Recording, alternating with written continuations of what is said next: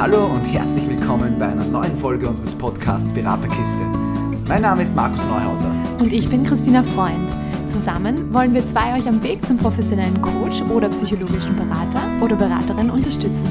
Wir wünschen euch ganz viel Spaß beim Zuhören und würden sagen, los geht's.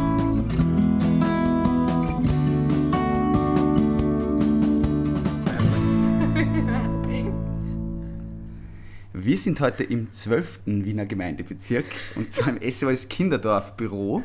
Warum wir lachen, ich habe gerade vorher 16. Bezirk bei der ersten Aufnahme gesagt, deshalb, das war ein bisschen ein Fehler meinerseits. Ja. ja. Und wir dürfen heute ein Interview führen mit dem Kinderdorfleiter aus Niederösterreich, Gerhard Haller. Hallo. Herzlich willkommen.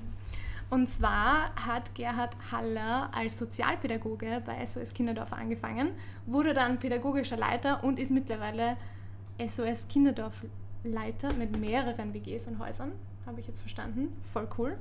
Und wird uns heute einiges über SOS Kinderdorf erzählen. Ähm, vielleicht starten wir einfach gleich einmal, dass du uns mal erzählst, was ist denn SOS Kinderdorf überhaupt? SOS Kinderdorf ist ähm, ein gemeinnütziger Verein, äh, der es sich zur Aufgabe gemacht hat, Kinder und Jugendliche, die nicht mehr bei ihren Eltern aufwachsen können, aufzunehmen, zu begleiten und zu unterstützen, äh, groß zu werden, eine Ausbildung fertig zu machen, einen Beruf zu erlernen, um dann auf selbstständigen Beinen stehen zu können. Das war auch schon der Grundgedanke, wie SOS Kinderdorf 1949 gegründet worden ist. Ähm, und heute äh, ist das natürlich noch ergänzt worden durch durch äh, weitere Ziele, zum Beispiel es gibt Familien, die äh, nicht langfristig unterstützt werden müssen, sondern die temporär unterstützt werden, damit sie wieder stabil werden und dann werden Kinder für eine befristete Zeit aufgenommen und kommen dann auch wieder in die Familie zurück, wenn es dann dort wieder passt. Mhm. Äh, wie viele Standorte gibt es da jetzt momentan in Österreich? Derzeit haben wir in Österreich 16 Standorte verteilt auf alle neun Bundesländer. Das heißt, in manchen Bundesländern gibt es äh, zwei oder drei Standorte und äh, bei diesen Standorten gibt es dann unterschiedliche, unterschiedlich viele äh, Angebote für Kinder und Jugendliche. Mhm. Welche Berufsgruppen gibt es dann bei SOS Kinderdorf? Also welche Leute arbeiten bei euch? Äh, bei uns arbeiten äh, Männer und Frauen, die äh, eine psychosoziale Ausbildung haben.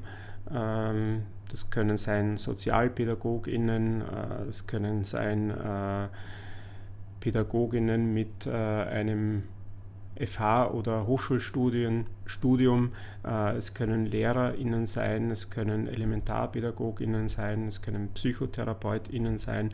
Also die ganze Bandbreite, die möglich ist, um Kinder und Jugendliche bestmöglich zu unterstützen. Unter Umständen können das auch Lebens- und SozialberaterInnen sein. Ihr seid ja äh, welche. Ähm, allerdings, das ist sozusagen die Einschränkung, wird diese Ausbildung von, von den äh, Bundesländern, von den Kinder, öffentlichen Kinder- und Jugendhilfeträgern äh, nicht als ausreichend angesehen, um bei uns arbeiten zu können. Das heißt, da braucht es dann zusätzliche Qualifizierungsmaßnahmen, wo dann Module nachgemacht werden müssen. Mhm. Mhm. Ähm, wie ist es grundsätzlich jetzt, wenn, äh, wie kommen Kinder und Jugendliche zu einem SOS Kinderdorf? Wie läuft dieses Prozedere ab?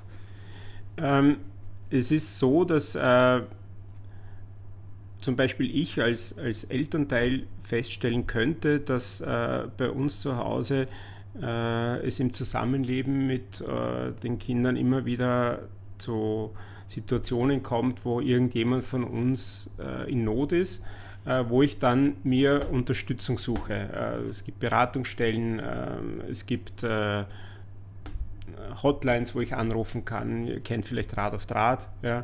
Da gibt es jetzt eine Elternseite, da könnte ich anrufen, mich informieren. Und wenn ich irgendwie feststelle, durch diese Unterstützung reicht das nicht aus, um wieder auf gleich zu kommen, ähm, gibt es auch die Möglichkeit, äh, bei jeder Bezirksverwaltungsbehörde mich bei der äh, Kinder- und Jugendhilfe zu melden und, zu, und, Unterstützungsbedarf anzumelden, zu sagen, bitte, ich brauche Hilfe. Mhm. Und ähm, dann wird mit mir äh, geklärt, welche Art von Hilfe das sein kann. Äh, es gibt die Möglichkeit, dass ambulant zu mir jemand nach Hause kommt und mich dabei unterstützt, dass ich im Familienleben meine Sachen gut auf die Reihe kriege und für meine Kinder oder für meine Jugendlichen gut sorgen kann. Es könnte aber auch festgestellt werden, das geht sich nicht aus bei euch zu Hause. Ähm, da braucht es mehr. Und dann äh, würde die Kinder- und Jugendhilfe ähm, einen geeigneten Platz suchen, wo mein Sohn oder meine Tochter wohnen könnte. Und dann klingelt bei uns das Telefon und wird gefragt, gibt es bei euch in der Wohngruppe einen Platz für zum Beispiel einen 13-jährigen Burschen, der aus diesen und diesen Gründen nicht mehr zu Hause leben kann. Und je nach äh, Platzmöglichkeit kommt dann der 13-Jährige zu uns zusammen mit äh, seinen Eltern oder mit einem Elternteil äh, plus jemanden von, von der BH. Das ist dann die Fachkraft für soziale Arbeit. Und dann wird geschaut, äh, ist das, was wir anbieten können, der Rahmen, den wir zur Verfügung stellen, das, äh, was unterstützen kann, dass dieser Jugendliche äh, gut aufwachsen kann. In, in den meisten Fällen geht es darum, Ruhe reinzubringen ins System, in die Familie und auch in das Leben der Person, die bei uns einzieht. Das heißt, es geht um Stabilisierung.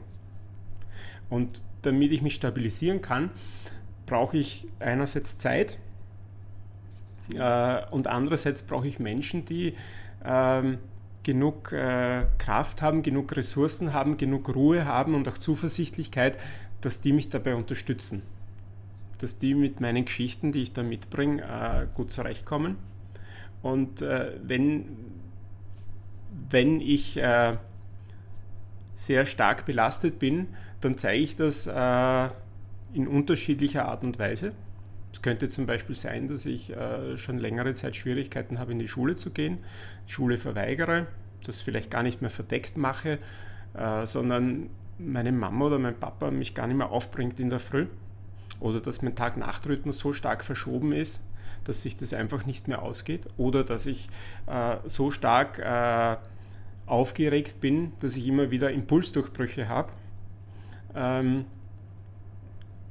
dann kann es sein, dass ich da so starke Muster entwickelt habe, die belastend für meine Umwelt sind, die ich aber auch nicht wieder leicht ablegen kann. Und dann braucht es Zeit, bis ich etwas anderes erlerne, bis ich diese Muster nicht mehr brauche, diese stark eingelernten. Und dafür brauche ich eben ein äh, stabilisierendes Umfeld. Das habe ich ein bisschen ausgeholt, gell? Ist voll okay. Na, ist voll spannend. Ähm, ich könnte mir vorstellen, dass es vielleicht auch gerade am Anfang, also sicher auch danach, aber gerade am Anfang auch ähm, einerseits eine große Umstellung ist für die Person, die dann zu euch kommt und auf der anderen Seite aber auch ähm, die Person dann versucht, Dinge zu finden, die es vielleicht daheim nicht gibt, so wie zum Beispiel Grenzen. Ähm, und ihr habt ja dann nicht nur eine Person äh, bei euch, sondern eine ganze WG und, und mehrere Kinder und Jugendliche bei euch. Ähm, wie funktioniert das dann? Ähm, wenn ich wo neu hinkomme, äh, möchte ich recht schnell Orientierung bekommen. Mhm. Ich möchte wissen, wie läuft es da ab. Äh, ich brauche Übersicht und Zusammenhang, damit ich mich auskenne. Ähm, Ihr kennt das, wenn ihr in einer Stadt neu seid und äh, zum Beispiel vom Bahnhof ins Zentrum müsst, dann schaut ihr auch, wo gibt es Wegweiser, wo gibt es Verkehrsleitsysteme, wie sind die farblichen Orientierungen und so weiter. Und so kann ich mir das auch in einer WG vorstellen. Ich brauche Anhaltspunkte, wo ich weiß, ah, so funktioniert das. Und diese Anhaltspunkte können im Außen sein, das heißt, das ist die Gestaltung des, äh, des Hauses, in dem ich bin, wo ich sehen kann, da ist das Wohnzimmer, da ist die Küche, hier gibt es äh, Infoschilder, wo ich sehe, äh, welcher Erwachsene jetzt Dienst hat und wie lang dieser Dienst geht. Und da sind die Zimmer der Jugendlichen. Ah, da steht auch ein Name an der Zimmertür. Ich weiß also auch, wer da drinnen wohnt. Das sind die äh, Orientierungshilfen im Außen. Dann gibt es Orientierungshilfen in den Personen. Ich weiß, so siehst du aus, Tina, so siehst du aus, Markus. Ich weiß, wie er heißt. Ich weiß, äh, was ihr gerne mögt. Ich kenne eure Stimme. Das sind alles wichtige Informationen für mich. Ähm, und dann gibt es auch noch äh, unsichtbare Orientierungshilfen. Ich weiß, wann unser Abendessen ist miteinander. Ja, ich weiß, ah, um halb sieben am Abend kommt die Gruppe zusammen und da weiß ich, da gibt es was, wo, äh, wo ich die anderen sehe. Äh, ich weiß, wie das abläuft bei uns am Tisch. Ich weiß, was es zu essen geben wird und ich weiß auch, dass einer von uns das zubereitet hat, zum Beispiel. Das sind so fest eingelernte äh, Abläufe, das sind äh, Regeln, die bei uns gelten und die sind ganz wichtig für mich, dass ich mich auskenne. Also ich brauche Vorhersehbarkeit, ich muss wissen, wann was passiert äh, und wie das bei uns abläuft, damit ich mich da auch gut einleben kann und ich meinen Platz hier finde. Mhm. Ich kann mir vorstellen, das ist jetzt etwas, was für jedes Kind anders ist und anders gilt, aber äh, wie lang bleibt ein Kind im Schnitt äh, hier bei euch?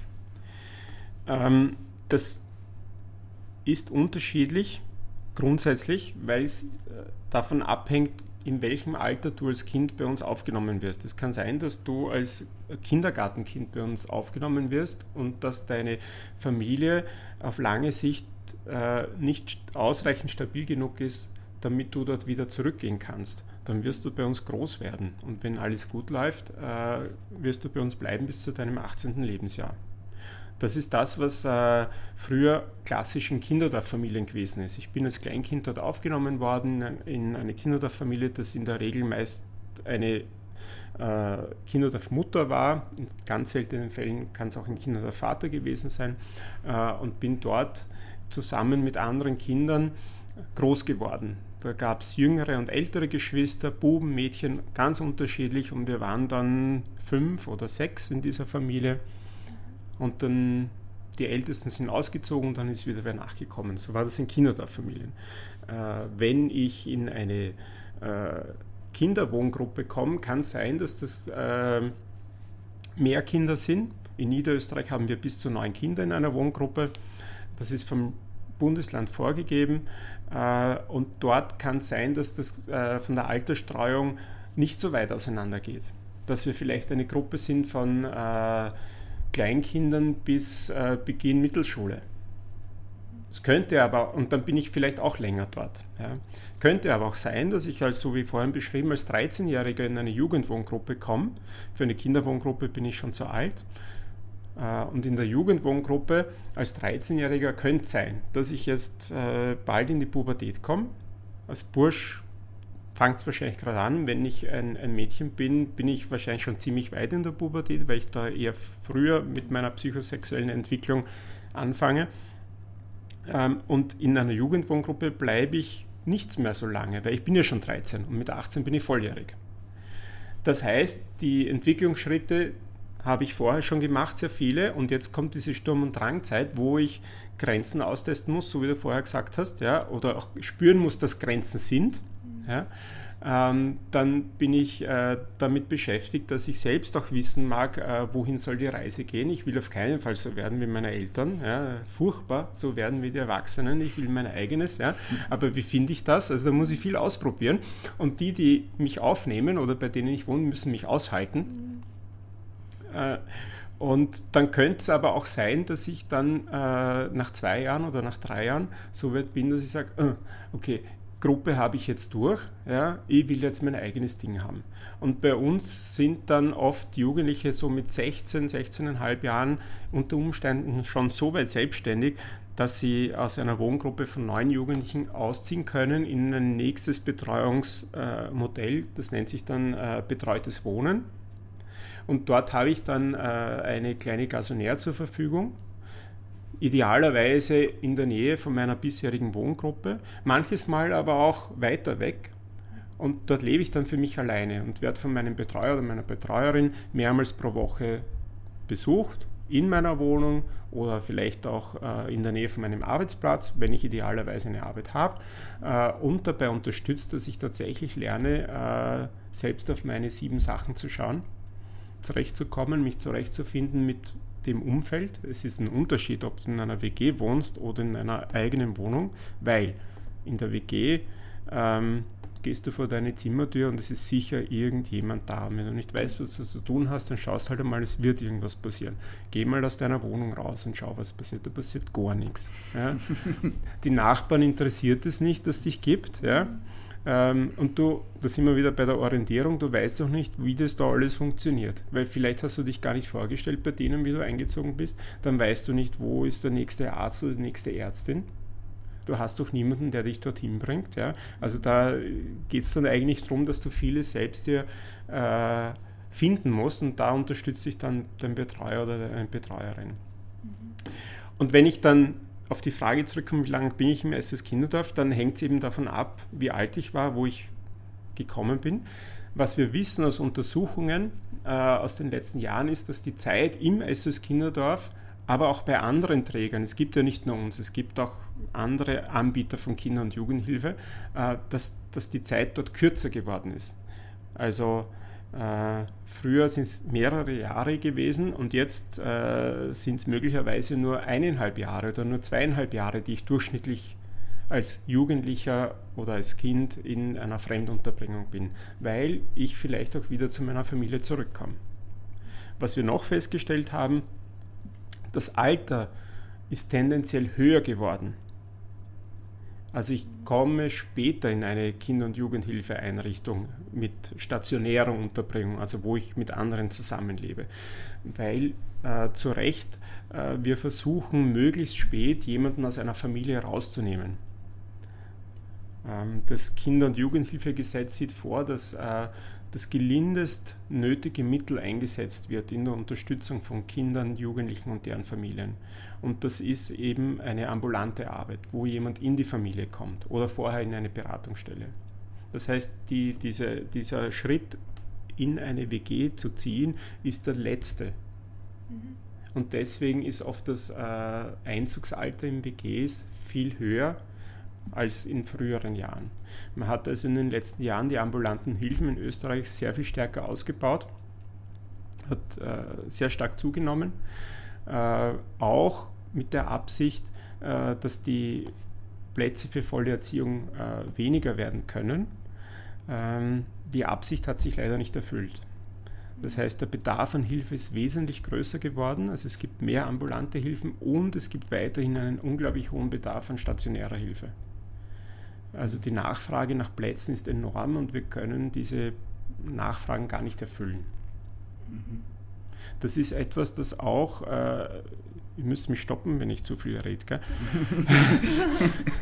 äh, das ist auch äh, ein, ein, brennendes äh, Problem für ähm, das Gesundheitssystem. Ähm, die Kinder- und Jugendpsychiatrie ist heillos überlastet. Äh, wir haben in den letzten Jahren äh, im Zuge der Corona-Pandemie ganz oft davon gehört, dass äh, durch Corona-Fallzahlen es dazu kommen könnte, dass Triagierungen gemacht werden in Krankenhäusern. das war ganz groß in den Medien. Und es ist Gott sei Dank nicht dazu gekommen. In der Kinder- und Jugendpsychiatrie ist es aber tatsächlich seit Jahren so, dass Triagen durchgeführt werden, weil es gibt zu wenige Plätze, man muss, man muss schauen, wer braucht es am allernötigsten und die anderen werden entlassen. Mhm. Also da suchen wir tatsächlich, also wir, das, wenn ich für die Kolleginnen und Kollegen in der Kinder- und Jugendpsychiatrie auch spreche, da suchen wir dringend nach äh, Möglichkeiten, Kinder und Jugendliche gut äh, auffangen zu können und gut betreuen zu können. Mhm. Ich glaube, das ist ja generell momentan einfach so ein großes Thema. Es wird ja eben geredet wegen Psychotherapie, dass das die Kasse übernimmt, für Erwachsene und so weiter und so fort. Ich glaube, das ist einfach ein ganz, ganz wichtiger Schritt, dass man einfach äh, sich bewusst wird, wie wichtig einfach diese psychische Arbeit ist, in was von einer Form auch immer. Und ich glaube, da sind wir immer irgendwo nur so am Weg, aber da ist noch ganz, ganz viel zu machen in der Hinsicht. Ne? Absolut. Ja. Ich, ich, bin generell, wenn ich das höre, ich finde diese, diese ganze Idee dahinter, ich finde das einfach so super und ich finde es so schön, dass etwas, was so durchdacht ist, man hört das, wenn man da, wenn man, wenn man sagt, man gibt trotzdem den Kindern und Jugendlichen oder vor allem den Jugendlichen dann auch den Raum, zum Großwerden und zu diesem Selbstständigwerden. Und mhm. ja, finde ich einfach total schön. Also ich, ich, bin ja wirklich hellauf begeistert, wenn ich das höre. Ja, ja danke. Wir sind auch äh, jedes Mal hellauf begeistert, wenn wir äh, sehen, dass es bei einem jungen Menschen gelungen ist, äh, das Ziel zu erreichen, dass wir am Beginn, wo er oder sie bei uns eingezogen ist, ähm, äh, vereinbart worden ist. Also wo wir wissen, okay, das, der Weg, den, den wir damals eingeschlagen haben miteinander, den sind wir gegangen, das hat gehalten. Ähm, der Weg ist vielleicht nicht geradlinig gewesen, sondern wir haben uns auch mal verirrt oder sind einmal zu früh abgebogen, aber wir haben wieder auf den rechten Weg zurückgefunden. Das ist, äh, ist auch ein, ein sehr wichtiger Teil, ähm, damit äh, zurechtzukommen, dass etwas nicht so geht, wie man es geplant hat aber wir haben das Ziel nicht aus den Augen verloren und haben es geschafft, das gemeinsam zu bewältigen. Und äh, derzeit ist es so, dass Jugendliche äh, mit 18 bei uns ausziehen müssen. Äh, manches Mal geht sich das nicht aus mit der Zielerreichung. Und dann haben wir Gott sei Dank die Möglichkeit, bis 21 weiter begleiten zu können, wenn die jungen Erwachsenen sagen, bitte, ich hätte es noch brauchen. Wir sind sehr froh über diese Möglichkeit. 2001 wurde die Volljährigkeit von 19 auf 18 heruntergesetzt. Ähm, die Entwicklung der Jugendlichen äh, ist aber nicht so, dass die jetzt mit 18 fertig sind. Im Gegenteil, das dauert zum Teil viel länger. Wir wissen äh, aus Studien und wir wissen es auch aus, aus Nachbarländern, dass junge Erwachsene äh, oftmals bis 25 oder manchmal länger äh, brauchen, um selbstständig zu sein, stabil genug zu sein. Das heißt, da, das ist etwas, das schmerzt, dass hier Jugendliche unter Druck kommen, zu einer bestimmten Zeit ein Ziel erreicht haben zu müssen, weil sie sonst keine Hilfe mehr bekommen. Ähm, also Jugendliche sind da sehr unter Druck und wir sind das auch. Und mit diesem Puffer bis 21 lässt sich einigermaßen arbeiten. Es ist nicht äh, alles gut dadurch und trotzdem ist es eine Möglichkeit, da gut weiterzukommen. Wenn es sich dann trotzdem nicht ausgeht bis 21, haben wir die Möglichkeit, ähm, im Sinne einer Nachbetreuung äh, noch weitere äh, Unterstützung zu geben, dass ich sozusagen als ehemaliger Bewohner von SS Kinderdorf äh, eine Anlaufstelle habe, wo ich mich hinwenden kann, um äh, Beratungs- oder Unterstützungsleistung zu bekommen, wo es jemanden gibt, der sich auskennt und weitervermitteln kann. Könnte zum Beispiel sein, dass ich ähm, ausgezogen bin vom SS Kinderdorf, meinen Weg gemacht habe, vielleicht habe ich eine Familie gegründet, vielleicht habe ich einen Job gehabt, vielleicht war ich selbstständig, wie auch immer, äh, und bin irgendwann in eine Lebenssituation geschlittert, äh, wo es mir den Boden unter den Füßen weggezogen hat. Ja, das kann manches Mal äh, ganz schnell kommen, manches Mal kommt es auch schleichend und ich stelle äh, vor Schrecken fest, Jösses, na, jetzt weiß ich nicht mehr weiter. Ähm, dann habe ich das Recht, ähm, ein Leben lang bei SS Kinderdorf anzurufen und zu sagen, bitte, ich war damals im SS Kinderdorf, ich würde Unterstützung brauchen. Ähm, könnt ihr mir helfen?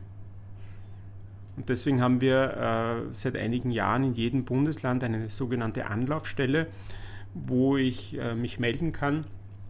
Und dann wird mit mir zusammengeschaut, äh, wo bräuchte ich denn äh, Unterstützung und wo gibt es jemanden, der das leisten kann. Also das ist jetzt niemand, der äh, mich aufnimmt bei sich zu Hause, sondern es ist jemand, der vernetzt, mich weiterreicht, mich weiter weit, weiterleitet. Ja. Ist aber eine super schöne Sache, weil, also gerade wenn man sich jetzt vorstellt, okay, man äh, wird erwachsen und fällt irgendwo mal wieder hin, dann äh, ist auch oft so die, die erste Idee da, okay, vielleicht kann Mama und Papa mir helfen und wenn Mama und Papa nicht da sind, ähm, dann gibt es eine andere Möglichkeit. Das ist eine super schöne Sache. Genau, und ja. vielleicht sind Mama und Papa auch nicht mehr da. Genau. Weil ich bin dann vielleicht 50 mhm. und dann sind meine Eltern verstorben oder äh, wir sind schon vor langer Zeit auseinandergegangen und da gibt es keine Möglichkeit. Mhm. Ja. Mhm. Ähm, darf ich fragen, äh, weil für mich sind die Begriffe immer noch, ähm, noch nicht ganz zuordnenbar. Also Kinder- und Jugendhilfe ist was anderes als Jugendamt, nehme ich an, oder? Oder ist das? Das ist genau das Gleiche. Also so. frü früher äh, haben wir eben Jugendamt gesagt. Okay und jetzt heißt es Kinder- und Jugendhilfe. Okay, und mit denen, also wie lange arbeitet ihr mit ihnen sozusagen zusammen? Oder ist das ein, okay, sie bringen euch die Kinder und unter Anführungszeichen und dann, dann mhm. sind sie sozusagen bei euch und ihr habt dann die Obhut drüber? Oder ist das immer wieder ein Austausch? Eine sehr, sehr wichtige Frage. Ähm, wir arbeiten beständig mit der Kinder- und Jugendhilfe zusammen. Wenn ein Kind zu uns kommt, ähm, wird eine Vereinbarung geschlossen mit der öffentlichen Kinder- und Jugendhilfe. Das sind unsere AuftraggeberInnen und gleichzeitig mit der Familie. Idealerweise mit, mit beiden, sind beide da. Ich habe vorhin vom Erstgespräch erzählt. Ja. Dann wird miteinander vereinbart, okay, zieht bei uns ein äh, und dann ist äh, auch festgelegt in, in, äh, in Kinder- und Jugendhilfegesetz, dass regelmäßig ein Austausch äh, sein muss zwischen öffentlichem Auftraggeber und der Familie und uns über den Entwicklungsfortschritt. Sozusagen wir äh, geben Rechenschaft darüber ab, was wir gearbeitet haben. Äh, je nach Alter ist das Kind auch dabei. Jugendliche müssen immer dabei sein. Ja? Also wir, wir reden nicht ohne die Jugendlichen, weil die auch wichtige AuftraggeberInnen sind für uns. Ähm, und dann wird miteinander geschaut, okay, was ist beim letzten Mal ausgemacht worden? Was hat sich in den Monaten bis jetzt entwickelt? Wo, wo sind wir in, in, in, in dieser Zielerreichung, in, in dieser kleinen seit letztem Mal? Und wie soll die Reise weitergehen? Ich habe vorhin von den Wegen gesprochen, wo man manchmal falsch abbiegt. Ja? Und das ist ganz wichtig, dazwischen immer wieder so diese Orientierungen zu machen. Wir auf einen Kompass schauen oder auf die Landkarte schauen. Wo geht denn die Reise hin? Ah, da hat sich ein neues Thema aufgetan. Äh, und dann ist gut, wenn es die Familie dabei hast oder äh, die Fachkraft für soziale Arbeit, weil dann könnte ja sein, dass das die Personen sind, die dir die Antworten geben. Ja, da weiß ich was von früher. Ja? Weil nicht, nicht alle Bücher sind am Beginn offen. Mhm. Ja? Seite für Seite wird umgeblättert. Ja? Und manches Mal musst du Kapitel neu schreiben oder umschreiben. Mhm. Und dann ist gut, wenn die da alle dabei sind. Ja? Ähm, wir müssen auch äh, schriftlich nachweisen, was wir gearbeitet haben. Das heißt, wir schreiben Berichte, die, äh, jetzt bin ich wieder bei den Jugendlichen, die die Jugendlichen lesen, bevor wir sie wegschicken, damit die auch wissen, was da drinnen steht. Ähm, und das liegt dann auf bei der Kinder- und Jugendhilfe. Ähm, dort können Eltern auch Einschau halten. und, und damit ist sozusagen auch legitimiert, was unsere Arbeit war in den letzten Monaten.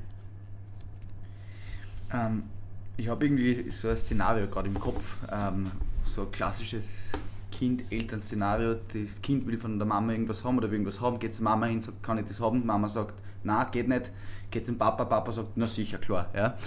Jetzt stellen wir das in so einem Haus auch vor, jetzt wo, wo einfach da viele Menschen da irgendwo auch mitarbeiten, ja, äh, ist es auch eine große Herausforderung, dass da irgendwie alle so die gleiche Sprache oder eine ähnliche Sprache sprechen und äh, wissen einfach, was da so untereinander passiert. Wie ist da die, die Zusammenarbeit zwischen den Pädagoginnen, Beraterinnen, Psychologinnen, alles, was ihr da so habt, untereinander? Das ist tatsächlich die Gretchenfrage. ähm, wenn, wenn ich mit anderen zusammen in einem Team arbeite, dann ist es wichtig, dass wir auch miteinander äh, in Kontakt sind. Also erstens müssen wir menschlich miteinander können. Es muss eine gewisse äh, Grundsympathie geben fürs Arbeiten miteinander. Die brauche ich auch im Arbeiten mit den Kindern und Jugendlichen.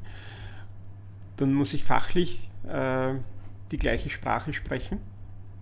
Ich muss wissen, wie das funktioniert. Betreuung von Kindern und Jugendlichen. Es muss also ein, ein, ein Konzept geben, wo mir klar ist, was zu tun ist. Und dann brauchen wir miteinander Kommunika Kommunikationsstrukturen. Das passt eh, dass er mich verrät bei Kommunikationsstrukturen. äh, wo ich auch weiß, wann sehe ich dich, wie kommt meine Information an dich, wann kann ich mit dir austauschen, sodass ich nicht immer wieder darüber nachdenken muss, wie wir unsere Arbeit organisieren sondern da gibt es äh, feste Strukturen, regelmäßige Teambesprechungen, beispielsweise alle zwei Wochen drei Stunden miteinander. Ähm, wir besprechen alle unsere Kinder und Jugendlichen durch, äh, was sich in den letzten zwei Wochen ereignet hat, im Sinne von, was äh, ist noch wichtig zu wissen. Weil in den letzten zwei Wochen habe ich ja A-Dienst gehabt und du hast A-Dienst gehabt, wir haben uns vielleicht nicht gesehen oder nur ein bisschen. Ja. Beide haben wir aber unsere Dokumentationen gepflegt und also nachgelesen, was der andere mit dem Jugendlichen gearbeitet hat.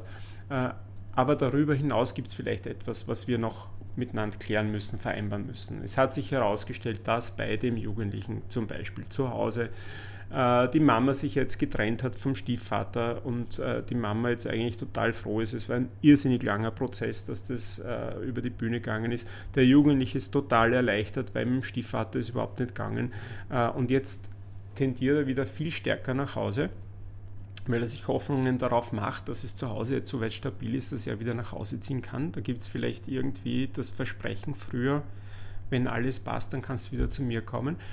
Und ich frage mich jetzt im Dienst, warum der bei uns so schwierig geworden ist. Ja?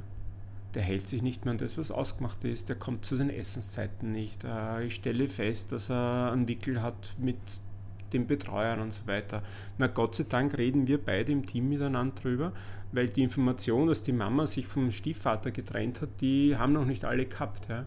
Und durch dieses im Team miteinander austauschen und Erfahrungen äh, mitteilen, also Erfahrungen teilen, kommen wir auf Sachen drauf, die total wichtig und hilfreich sind, um mit dem Jugendlichen besser zu arbeiten und um Spaltungen zu vermeiden. Was du vorher beschrieben hast, nämlich die Mama gibt es mir nicht, aber der Papa schon, das spielt sich ja auch in einer WG ab. Ja? Nur, dass da gibt es nicht nur zwei erwachsene Personen, sondern gibt es vielleicht fünf oder sechs oder sieben. Mhm.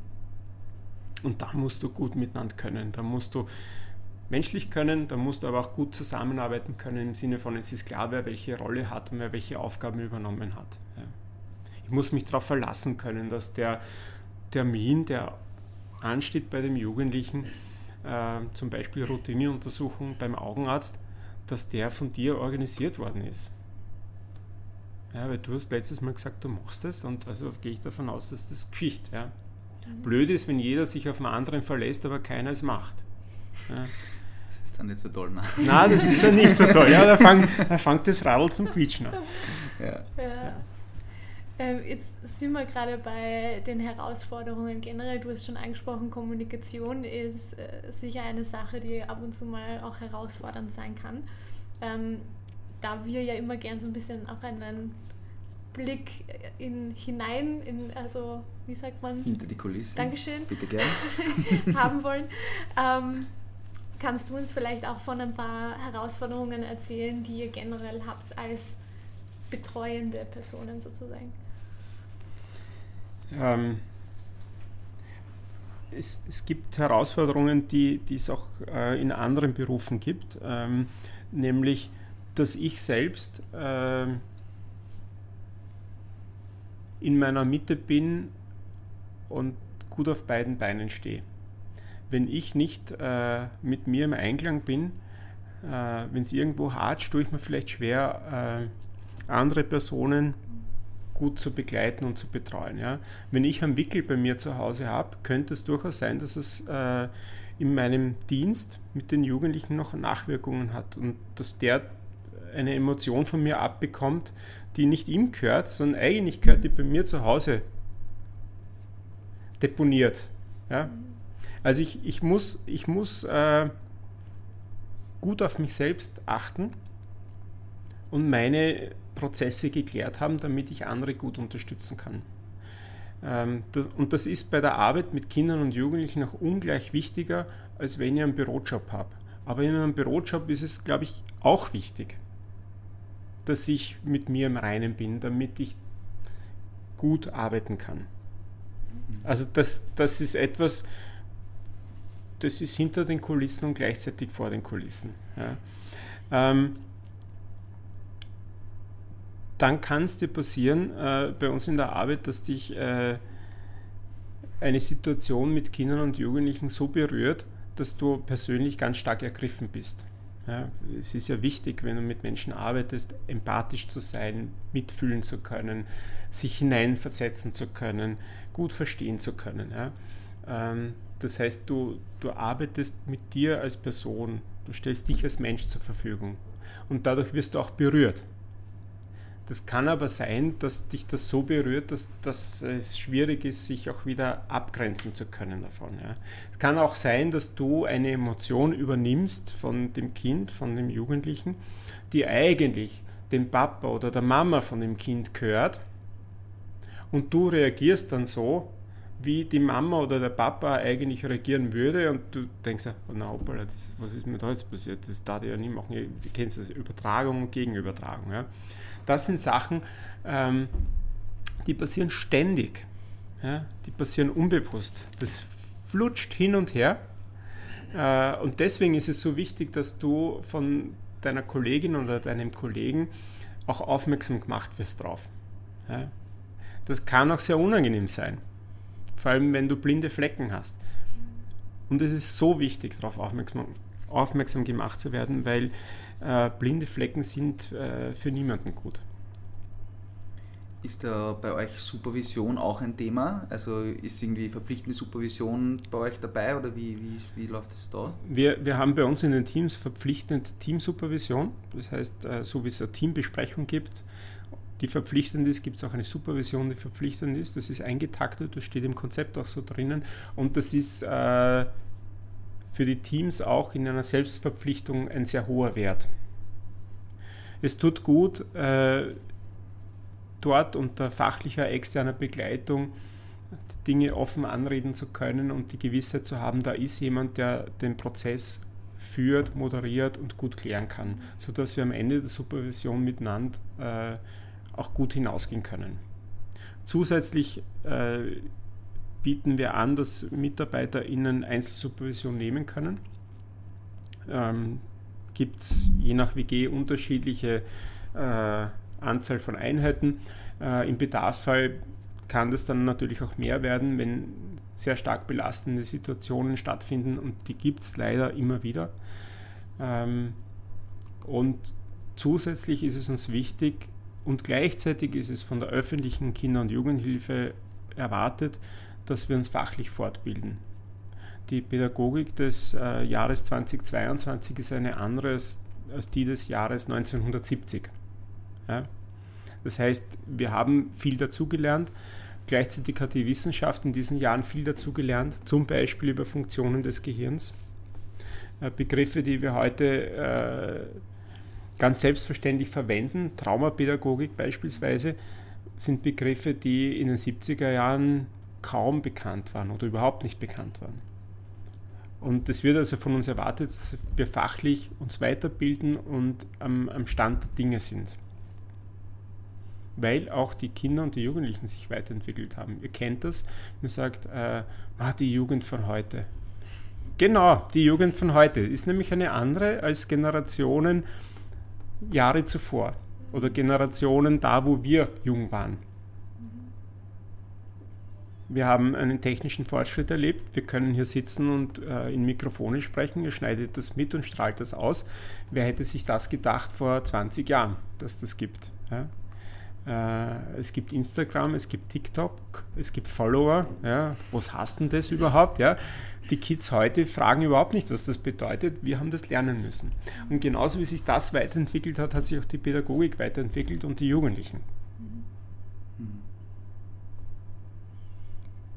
Es gibt ja sowohl für Kinder als auch für Erwachsene oft so Gruppentherapie, also wenn es jetzt um Psychotherapie gibt, ähm, weil es da auch darum geht, sozusagen die Kraft der Gruppe zu nutzen für den Fortschritt ähm, gerade so bei WGs oder bei Häusern, wo jetzt mehrere Kinder, Jugendliche zusammen wohnen, ähm, die alle unterschiedliche Themen haben. Ähm, wie, wie ist da deine Erfahrung? Ähm, die Gruppe ist ein, ein wesentliches Tool, um mich entwickeln zu können als Jugendlicher. Ähm, die Gruppe ermöglicht soziales Lernen. Ähm, das ist ein, wunderbares Übungsfeld, manchmal auch ein sehr anstrengendes Übungsfeld. Es ist etwas, das mir ganz viel Möglichkeit gibt, äh, mich auszuprobieren, ähm, dass mir viel Möglichkeit gibt, Sachen zu erleben, die ich im Einzelsetting wahrscheinlich nicht so schnell erlebt hätte. Ähm, wir haben jetzt Sommer und im Sommer ist es bei uns in den Wohngruppen so, dass die äh, auch Sommerferien haben. Ähm, die, die arbeiten gehen, haben im Sommer auch Urlaub und dann fahren unsere Wohngruppen äh, miteinander auf Urlaub. Die fahren ganz normal, wie man sich das vorstellt, irgendwo hin. Und dieses irgendwo ist jetzt äh, in meinem Bereich äh, entweder Salzkammergut eine Woche oder Kroatien eine Woche oder sogar Frankreich zwei Wochen. Ähm, und da ist der Minibus voll, also Minibus, neun Plätze, ja, mit Pädagoginnen und Pädagogen und Jugendlichen voll plus Gepäck. Ja.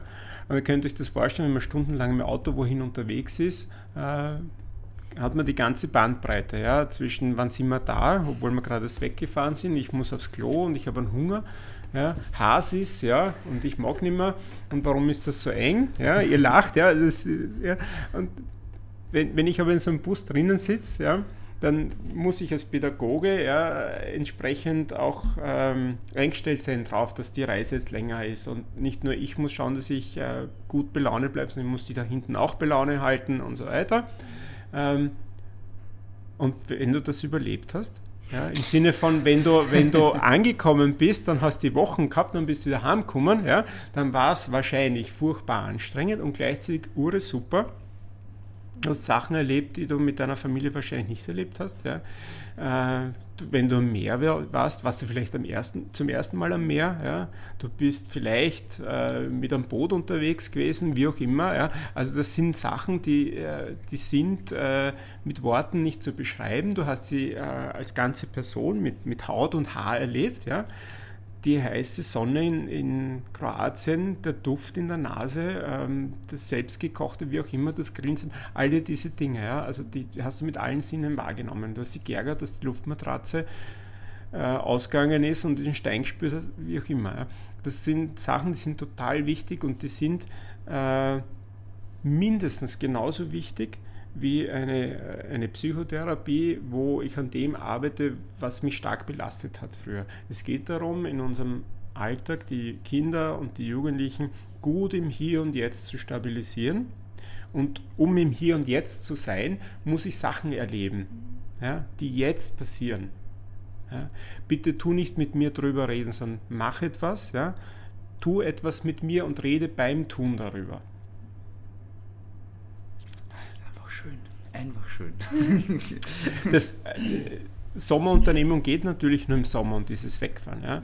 Da brauchst du auch Menschen, die sich darauf einlassen und sagen, ja, ich gebe mir das. Ich fahre mit den Jugendlichen eine Woche weg. Ich habe zwei Kollegen, die fahren mit, dann haben wir die sechs Jugendlichen und so. Ja. Ähm, unterm Jahr geht das nicht so gut. Eh klar. Unterm Jahr hast du ganz viel Alltag. Ja. Schauen, dass sie in der Früh aufstehen. Schauen, dass sie geschnalzt und kampelt aus dem Haus gehen schauen, dass sie alles mit haben für die Schule, schauen, dass sie in der Schule bleiben, schauen, dass sie zum Arbeitsplatz hinfinden, dann kommen sie zurück und so weiter. Das ist viel Alltag, ja. Ich, so wie ich das erzähle, kann man sich schon vorstellen, ist ein bisschen Trott auch dabei. Und trotzdem gibt es auch im Alltag Freizeit und trotzdem gibt es im Alltag auch Zeit, äh, wo wir uns erwarten, tut sie doch sinnvoll miteinander äh, verbringen. So, ja. Nicht immer bin ich so, dann bin ich wieder bei meiner Mitte, bin ich so beieinander, dass ich sage, so und jetzt machen wir doch das und machen wir das. Ja, es, gibt, es gibt auch diese Mühen der Ebene. Es gibt Konflikte, es gibt Belastungen, die wir erleben. Ihr bringt Konflikte mit, beispielsweise, wenn ihr Jugendliche seid und heimkommt. In der Schule war jemand gemein zu dir. Auf TikTok hat dich jemand bloßgestellt. Äh, du hast deine Lehrstelle verloren, äh, obwohl du nur zum dritten Mal zu spät gekommen bist in der Probezeit und verstehst du überhaupt nicht, warum alle so ungerecht sind. Also da, gibt so viele Sachen rundherum, äh, die eine Beziehung, die du zu deiner Bezugsbetreuerin oder zu deinem Bezugsbetreuer hast, belasten können. Und das Wichtige bei einer Beziehung ist, dass sie belastbar ist. Also, dass das ein Bundle ist, das wie, wie eine Slackline ja, schwingen kann und nicht reißt. Und wahrscheinlich muss sie viel breiter sein als eine Slackline, weil sonst haut es die Owe. Und äh, das ist etwas, das du im Alltag ähm, oft tagtäglich üben musst. Ähm, ich kann mir vorstellen, dass da jetzt die eine andere Zuhörerin oder Zuhörer sich da jetzt da denkt, cool, das würde ich echt gerne mal machen, äh, in der Richtung zu arbeiten und, und da irgendwo Teil des Ganzen zu sein. Ähm, du hast es vorher schon erwähnt, als Lebens- und Sozialberaterin äh, ist es, äh, braucht man ein paar Zusatzmodule oder sowas. Was würdest du jemandem in dieser, von dieser Branche raten, wenn, wenn er oder sie sagt, das wäre jetzt da cool, wie sollte man da vorgehen?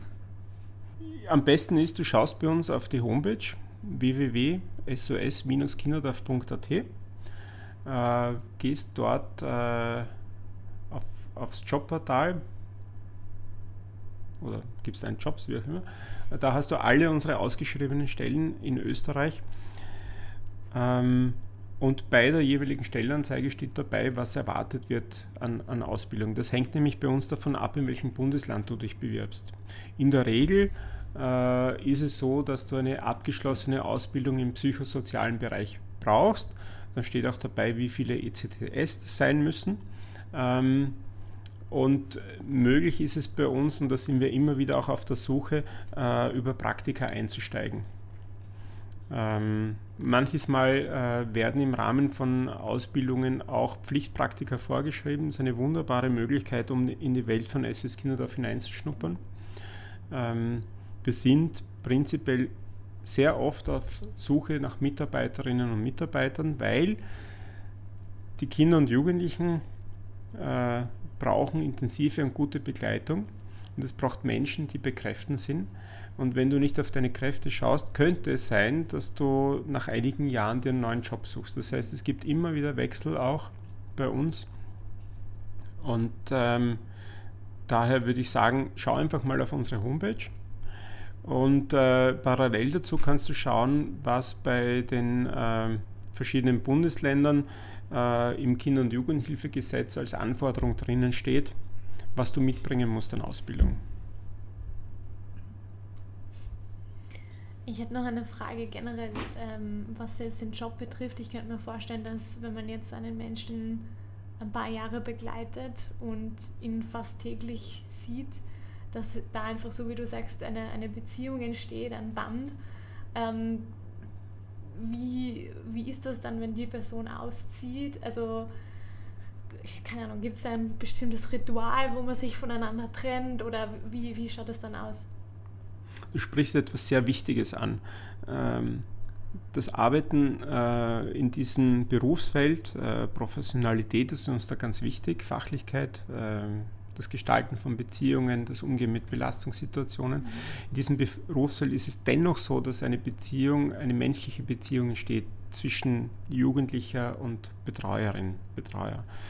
Ähm, und ich, ich muss mir dessen bewusst sein, dass ich bloß ein Stück des Lebensweges an deiner Seite bin als Begleitperson. Und ich weiß, dass dein Leben dein Leben ist und nicht mein Leben und dass du nach deinen Vorstellungen und Wünschen dein Leben weiterleben wirst.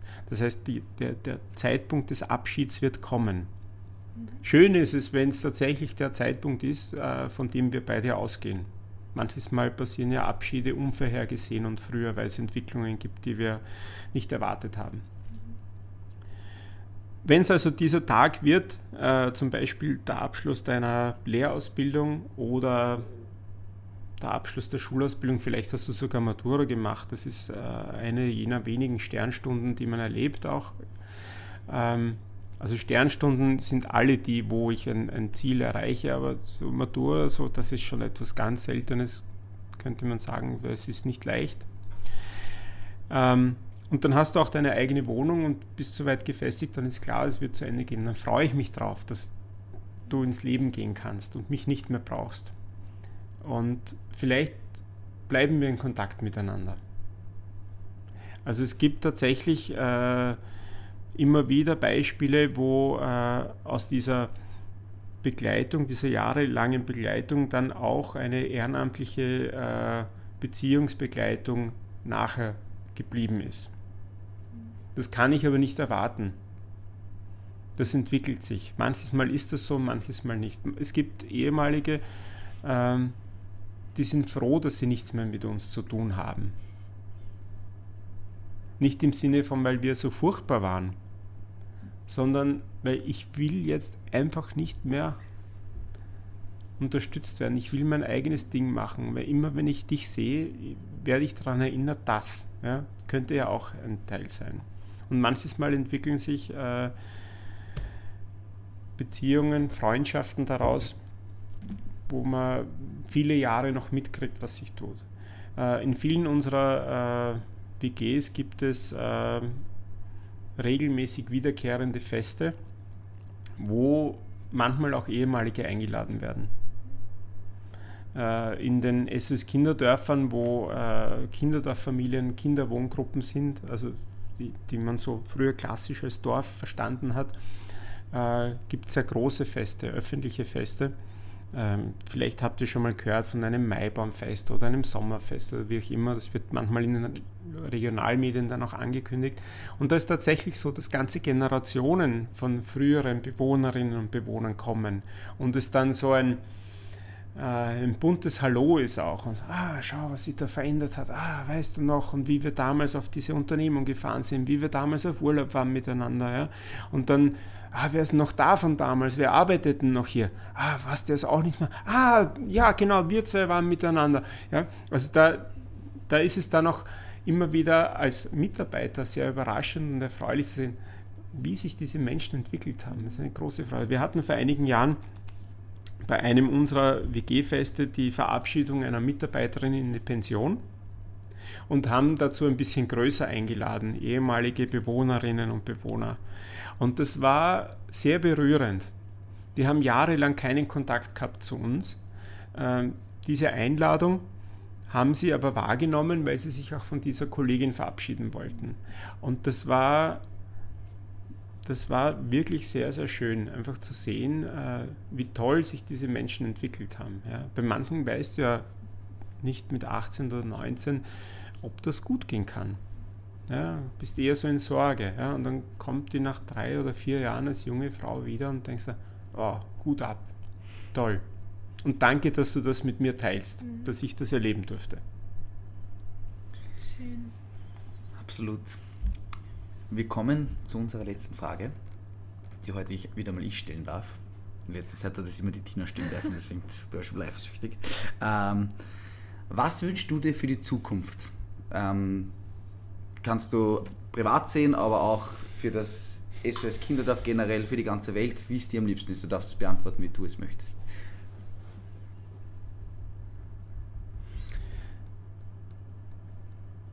Ich wünsche mir äh,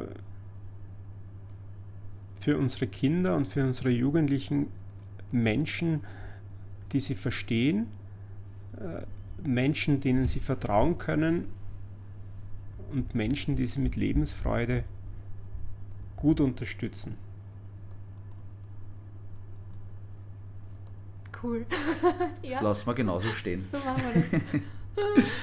Danke vielmals. Sehr gern. Danke für die Einladung. Ja, vielen, vielen Dank für alles, was du uns da jetzt der Preis gegeben hast. Ähm, ja. Ich glaube, das ist eine ganz, eine ganz wichtige Sache, weil ich glaube, das SOS Kinderdorf, das ist ja generell ein Name, das kennt man. Ähm, und man hat das irgendwann schon mal gehört, aber was da wirklich alles dahinter ist und so ist, glaube ich, irgendwo noch nicht so bekannt, wie es eigentlich sein sollte. Und deshalb äh, umso wichtig, dass das da auch noch weiter raus darf und wir da ein bisschen dazu beitragen dürfen. Also vielen, vielen Dank für diese Einblicke und für alles, was du da auch leistest. Das ist sensationell. Ja. Danke. Ähm, das gebe ich gerne auch weiter an, an meine äh, Kolleginnen und Kollegen, die bei uns arbeiten mit den Kindern und Jugendlichen. Unbedingt. Und ich finde es nur zum Abschluss noch äh, voll schön, dass du so begeistert bist von dem Beruf. Nach wie viele Jahre bist du schon dabei? Oder sagen wir das nicht? da können wir schon sagen, 25. Ja, 25 Jahre mhm. in dem Beruf und so, also man spürt das richtig, dass du am richtigen Ort bist und weißt, was du tust und warum du das tust. Und äh, das äh, ist, glaube ich, das größte Geschenk auf der Erde, dass man weiß, man, man macht das Richtige. Also finde ich unglaublich ähm, inspirierend. Vielen Danke Dank. Dafür. Danke euch. Ja, liebe Zuhörerinnen und Zuhörer, wir bedanken uns auch bei euch, dass ihr bis zum Ende dabei geblieben seid. Wir hoffen, es hat euch auch wieder gefallen. Das sage ich zwar beim Outro dann noch und da, aber ich sage es jetzt auch nochmal. Okay. ähm, Tina? Ja, ich wünsche euch eine schöne Woche und äh, bis bald. Ciao, ciao.